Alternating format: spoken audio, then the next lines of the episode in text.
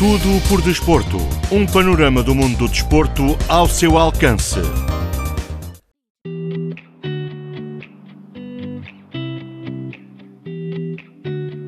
Caro ouvinte, seja muito bem-vindo a mais uma edição do programa Tudo por Esporte. Eu sou Luiz Li. No programa de hoje, teremos duas reportagens, respectivamente sobre o futebol chinês e a preparação dos Jogos Olímpicos e Paralímpicos de Inverno de Beijing 2022. Bem, agora vamos entrar na primeira parte para ouvir a reportagem sobre a seleção nacional chinesa e a Superliga Chinesa de Futebol.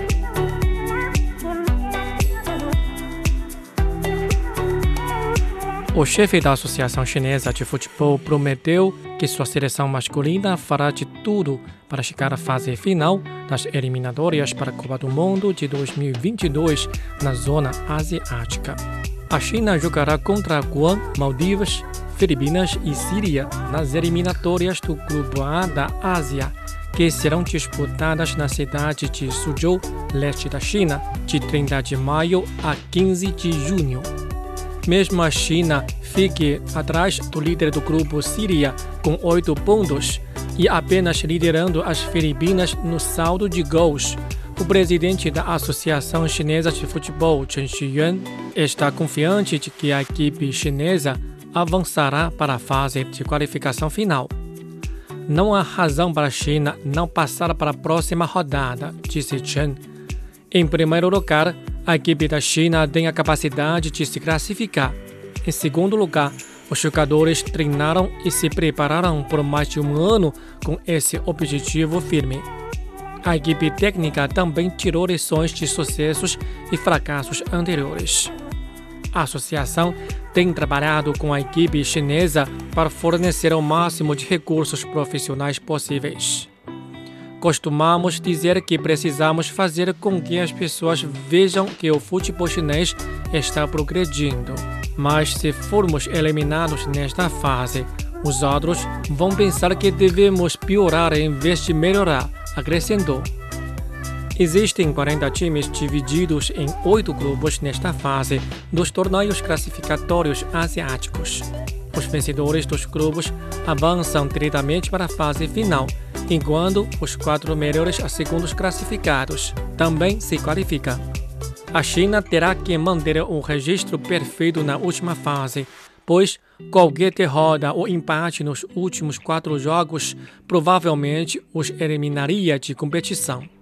Estou ansioso pelos jogos e estou confiante de que os jogadores se sairão bem, disse Chen.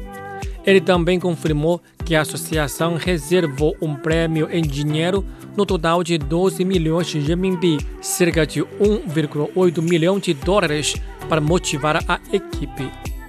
Você não pode dizer que é uma grande soma. Acredito que seja uma soma racional, disse Chen.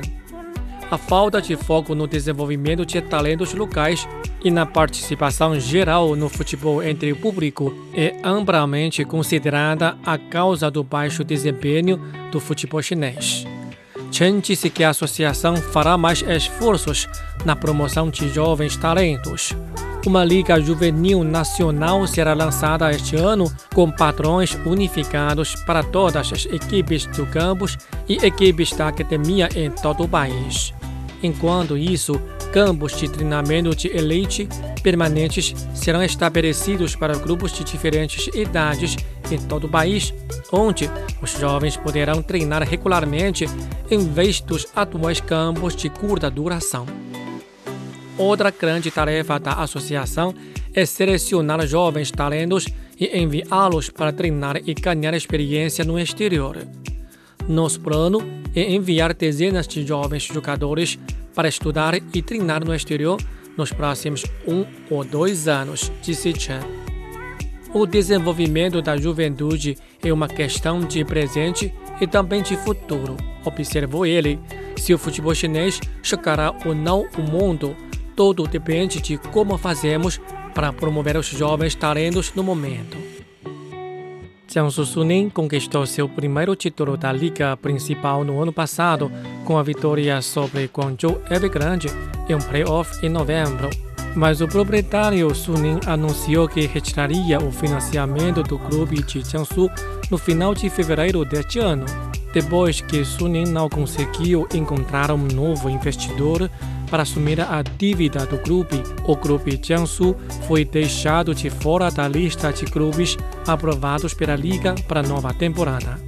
Chen, ex-presidente da Shanghai SPG, dono do clube Shanghai Port da Superliga Chinesa, admitiu que o desaparecimento de Jiangsu foi um grande choque e levou a extensas discussões. Nos últimos anos, mais de 10 clubes de futebol abandonaram as ligas profissionais. Qual é a razão por trás das frequentes retiradas de clubes? E como podemos ajudar os clubes e ligas a construir um modelo saudável e sustentável? É isso que a associação tem de trabalhar disse ele. Acredito que diversificar a propriedade do clube pode ser uma das formas mais eficazes de escapar. Com um único acionista, um grupo provavelmente irá balançar a beira do colapso e ficar com a decisão exclusiva do acionista, enquanto, com vários acionistas, uma estrutura de governança corporativa orientada para o mercado com o Conselho Fiscal e Diretoria para que as decisões principais, como sair da Liga, devem ser tomadas por meio de uma resolução conjunta dos acionistas, enfatizou Chen.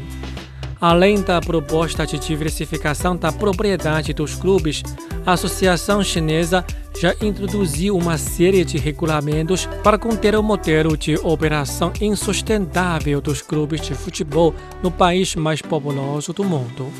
Essas regras incluem um limite para gastos do clube, injeção de capital do investidor, perdas do clube e salários dos jogadores. Por exemplo, as novas regras limitam os salários anuais dos jogadores domésticos em 5 milhões de yuans, cerca de 780 mil dólares americanos, e os salários dos jogadores estrangeiros em 30 milhões de euros, ou seja, 23,49 milhões de yuans, causando a saída de muitas estrelas estrangeiras antes desta temporada. Chen admitiu que essas políticas afetaram mais ou menos o desempenho geral dos jogos da liga, mas é uma coisa boa para o futebol chinês no longo prazo.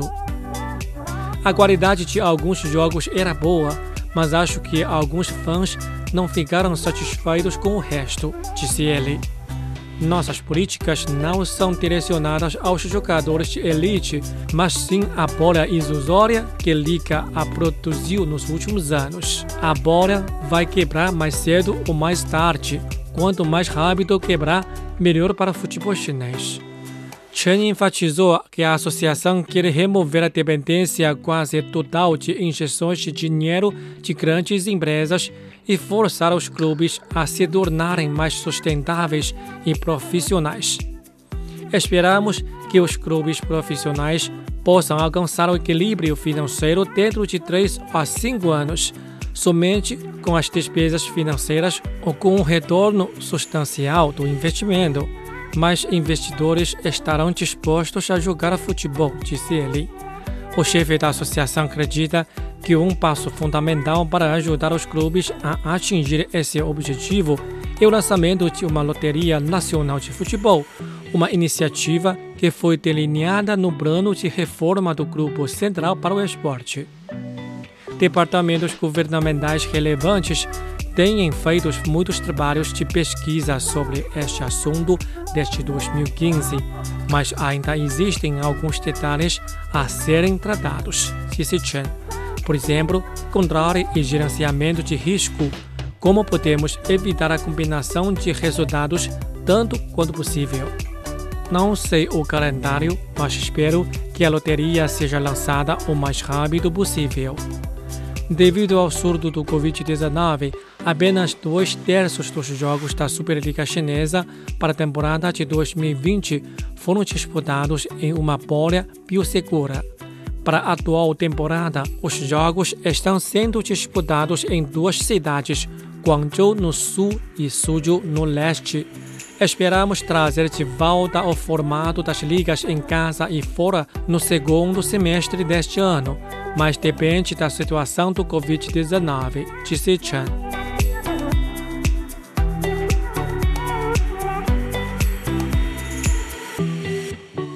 Estando no Oval Nacional de Patinação de Velocidade e assistindo os jovens atletas patinando em um ringue brilhante, a ex-campeã mundial de patinação de velocidade da China, Wang Beijing, tinha emoções confusas. Ela estava parcialmente com o ciúme daqueles jovens atletas que tiveram a chance de colocar suas lâminas de esqui na pista nova. E enquanto isso, ela se sentia muito feliz porque o programa de testes no local, conhecido como faixa de gelo, estava indo tão bem quanto os jogadores patinavam no gelo brilhante.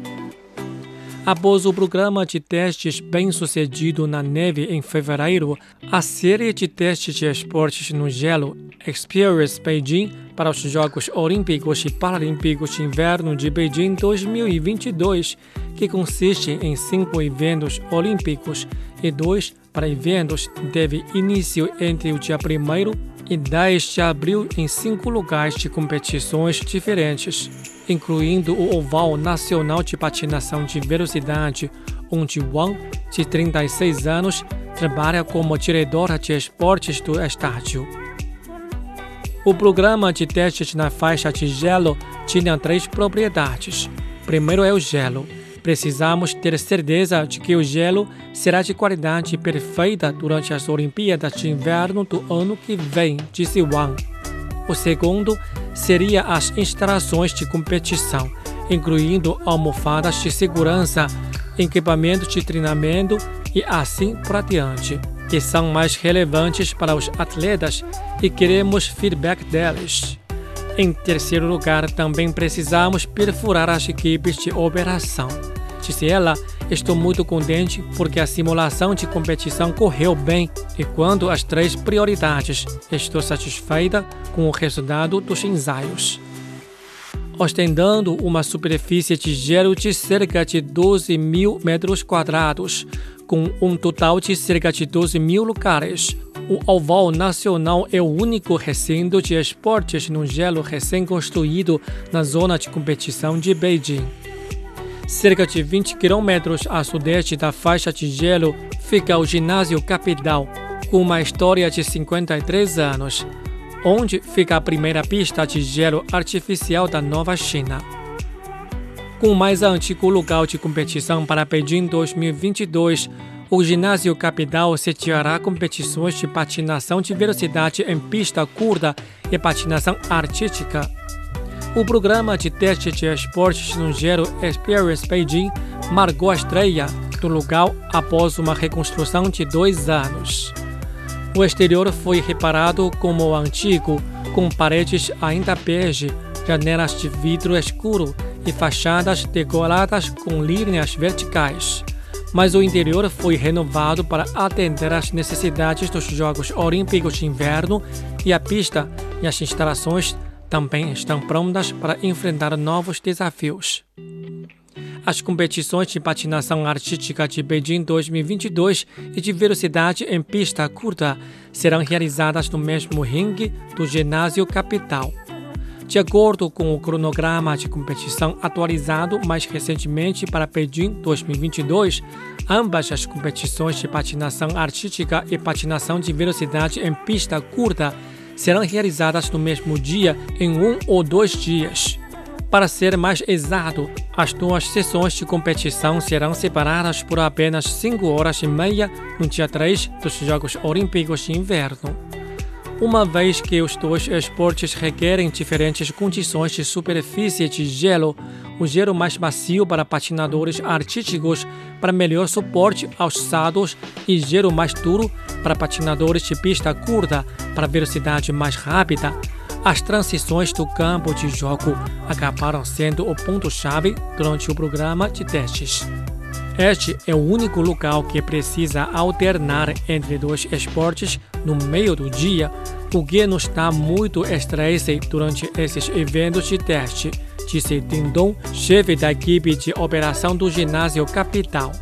Durante os seis dias de teste, Tim e seus colegas organizaram sete campos de transição de jogo que envolvem muitos aspectos ao redor do ringue, incluindo almofadas de segurança, estação de partida, posição de fotos e outras instalações temporárias. Mas o gelo está acima de qualquer outra coisa e também a parte mais difícil, disse Shen Lin, gerente de transição da equipe de operação do local, acrescentando que a troca de superfície de gelo pode ser concluída em duas horas durante os ensaios. Nos últimos dez dias, o trabalho de transição e transformação também foi testado no Centro Esportivo Ukasson, onde uma quadra de basquete pode ser convertida em uma pista de hóquei no gelo em seis horas. E o Centro Aquático Nacional, que foi apelido de Cubo da Água durante as Olimpíadas de Beijing 2008, será congelado em um cubo de gelo durante Beijing 2022, bem como o Estádio Nacional Indoor, que sediará eventos de hockey no gelo em 2022. As programações diárias das competições foram organizadas de acordo com a programação olímpica. Os planos operacionais também foram elaborados com base nas programações das competições para garantir uma coordenação harmoniosa durante a preparação para a emergência. Para atender aos requisitos de prevenção e controle de epidemias, uma série de novas medidas também foi lançada durante o programa de teste, incluindo uma cerimônia de premiação sem contato, zona mista remota e conferências de imprensa online. Por meio deste programa de testes, estamos mais confiantes e determinados a sediar os Jogos Olímpicos e Paralímpicos de Inverno de Beijing 2022 no prazo e com sucesso, disse Yang Chen, diretora do Departamento de Recursos Humanos do Comitê Organizador de Beijing para os Jogos Olímpicos e Paralímpicos. Testamos os locais, equipamentos e infraestrutura, bem como a cooperação e coordenação de equipes. Acho que foi um bom ensaio para Beijing 2022 em todos os aspectos. O objetivo principal do programa de teste é encontrar e resolver os problemas. Mais tarde, analisaremos e resumiremos a experiência desse programa de teste e vamos aprimorar ainda mais nosso trabalho de operação do local durante os Jogos Olímpicos e Paralímpicos.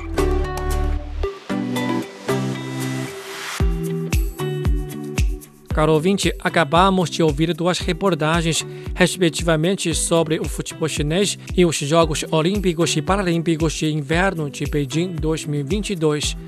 Então, o programa desta semana fica por aqui. Muito obrigado pela sua sintonia e até a próxima.